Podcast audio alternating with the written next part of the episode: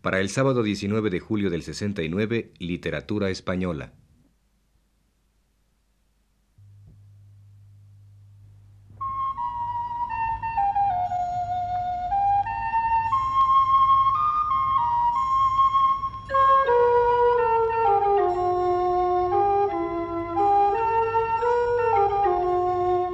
Y les ofrecemos, señoras y señores, el programa Literatura Española, que prepara para Radio Universidad el profesor Luis Ríos.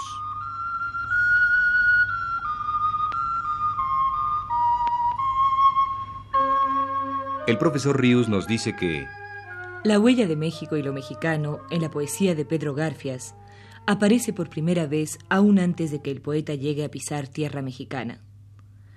A bordo del barco Sinaya, rumbo a Veracruz, ya compone Garfias el poema intitulado Entre España y México, que después se incluiría en su libro Poesías de la Guerra Española.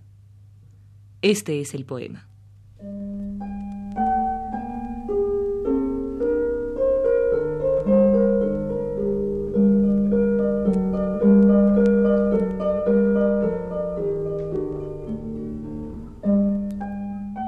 Qué hilo tan fino, qué delgado junco de acero fiel nos une y nos separa, con España presente en el recuerdo, con México presente en la esperanza. Repite el mar sus cóncavos azules, repite el cielo sus tranquilas aguas, y entre el cielo y el mar ensayan vuelos de análoga ambición nuestras miradas. España que perdimos, no nos pierdas Guárdanos en tu frente derrumbada. Conserva en tu costado el hueco vivo de nuestra ausencia amarga, que un día volveremos, más veloces, sobre la densa y poderosa espalda de este mar, con los brazos ondeantes y el latido del mar en la garganta. Y tú, México libre, pueblo abierto al ágil viento y a la luz del alba, indios de clara estirpe, campesinos con tierras, con simientes y con máquinas, proletarios gigantes de anchas manos que forjan el destino de la patria, pueblo libre de México. Como otro tiempo por la mar salada te va un río español de sangre roja, de generosa sangre desbordada. Pero eres tú esta vez quien nos conquistas, y para siempre, oh vieja y nueva España.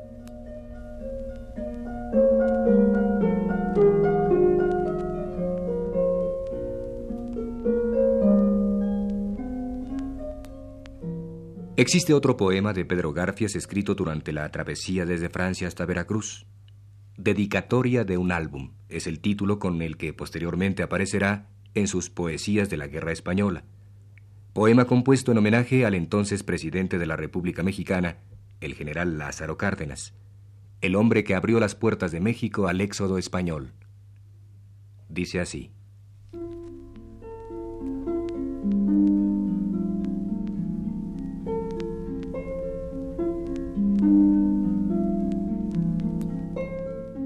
Fue la obra de un hombre y la obra de un pueblo. Cuando el barco enfilaba la bocana del puerto, ya abría el sol sus rayos como un capullo lento, asomó Veracruz su perfil marinero. Atrás quedaba España, con su sombra y su miedo, Francia con su vergüenza. Enfrente estaba México. Derribadas las frentes, desangrados los pechos, los hombres como arenas de cristales espesos y las mujeres altas como torres de hielo. ¿Qué éramos ante el signo del mañana? ¿Qué éramos? De pronto se hizo añicos de luces el silencio, y una gran muchedumbre de voces respondieron, ¡Viva la España libre! Las mujeres se irguieron y mostraron sus niños como racimos tiernos. Los hombres restallaron como trigales secos, los ancianos lloraron y todos comprendieron. Éramos mexicanos. Campesinos y obreros abrían sus costados y sus brazos enérgicos, y un hombre avisoraba gravemente a lo lejos. Cárdenas, que tu nombre arda en todos los pechos, como en todas las frentes el nombre de tu pueblo.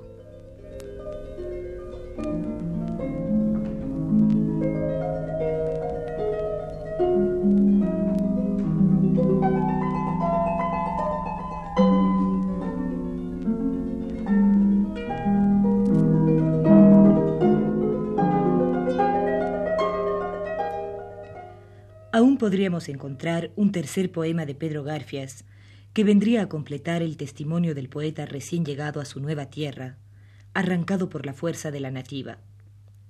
En este poema, el autor habla con su nueva tierra, mejor dicho, con su nuevo mar, para desahogar en él su sentimiento nostálgico de desterrado.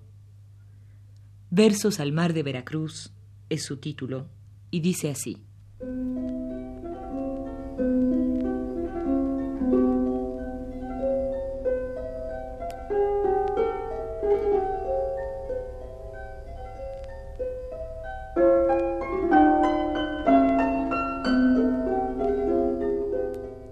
Te pareces a mí. Que rías o que rompas en cólera, es lo mismo. Eres igual que yo. Cuando al nacer diste el primer bajido, como una selva te moviste entero y desde entonces no has dormido. ¿A dónde vas, oh mar?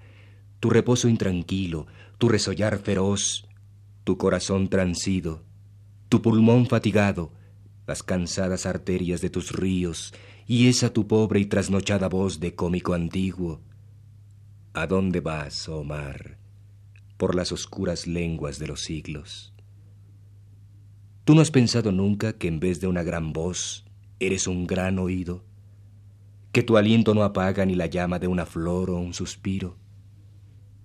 La espuma frágil que enamora a nadie, el pecho que te abraza el fuego frío y las olas que nunca llegan a su destino.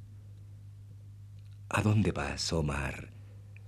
Vas a mi mismo sitio, y como yo te quedas a mitad del camino. Te quisiera abrazar, sobre tu orilla levantado, apretándote a mi pecho por sentir tu latir débil de pájaro. Si hacer verso sirviera de alguna cosa más que hablar solo en la noche. ¿Verdad que a ti te duelen los ojos de los hombres? Sobre tu piel andando, sin esquivar tus olas, sin mancillar tu barro, indiferente al buque, al pez y al pájaro, a jornadas de hombre, a mi destino, a España, a grandes pasos. Corre a la patria mía, mar látigo y bandera, roan sus costas tus dientes de sal, crezca tu empuje, aumente tu carrera, tiempo y camino tienes de aquí allá. Devóralo, accidente, que las esencias permanecerán golpea sobre España pecho y frente y abre sus puertas a la libertad.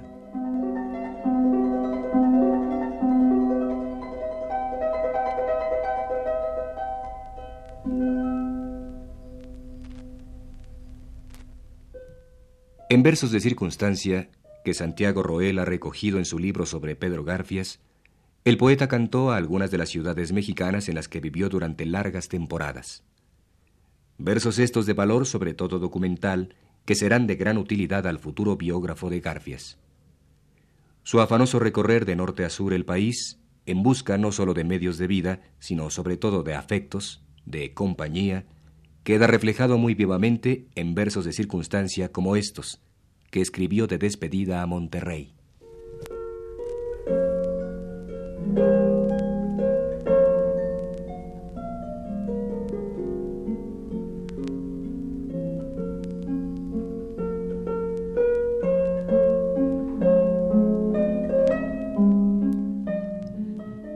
Igual que los banqueros echan cuentas, a veces los poetas las echamos. De Monterrey me llevo lo que traje. Recuerdos no olvidados de mujeres hermosas y lejanas, de hombres de pecho ancho, dos pares de ojos negros y algunos nuevos cuadros. Dejo un pedazo corto de camino grande, porque el camino ya se me va acortando. Total, Hechas las cuentas, veo el saldo. De Monterrey me voy, como siempre, ganando. Quiero que interpretéis bien este llanto.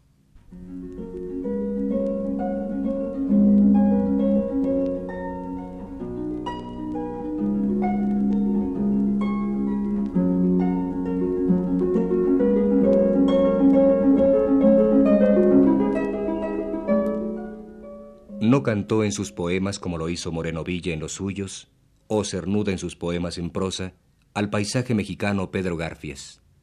Él, que había sido muy dado a poetizar el paisaje, lo mismo en su libro de mocedad, El ala del sur, que en sus poemas de destierro en Inglaterra, publicados con el título de Primavera en Eton Hastings. En México no poetizó más que el paisaje desolado de la ciudad nocturna. Tampoco el pintoresquismo de las figuras del paisaje rural mexicano le atrajo como materia poética, tal como ocurrió con otros escritores. En cambio, en su libro Río de Aguas Amargas, nos dejó una breve galería de retratos de hombres de México, escritores o no, amigos suyos. Terminemos el programa de hoy recordando dos de estos breves retratos hechos por Pedro Garfias, el primero a Arturo Rivas Sáenz y el segundo a Francisco Briceño.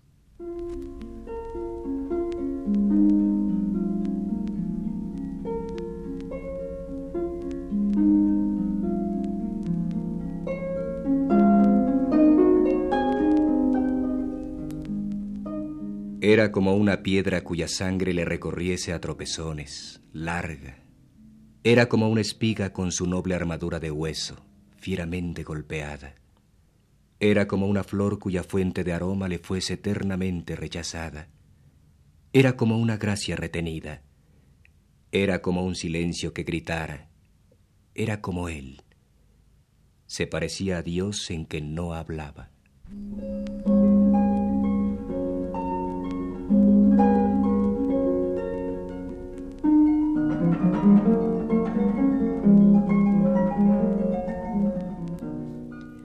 Briseño es un huichol, pero que no lo es. Cuando los llantos largos los sabe retener, cuando las penas duras las sabe enmudecer, cuando la fría cólera la sabe sostener. Nunca quiso ganar, siempre supo perder. A todos repartió lo que solo era de él. Y nunca tuvo más de lo que hay que tener porque él es un huichol, pero que no lo es.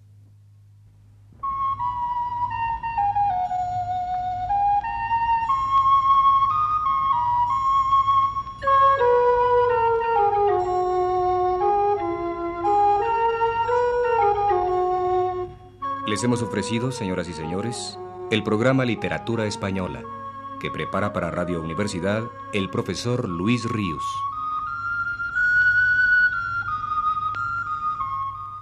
Realización técnica Antonio Bermúdez.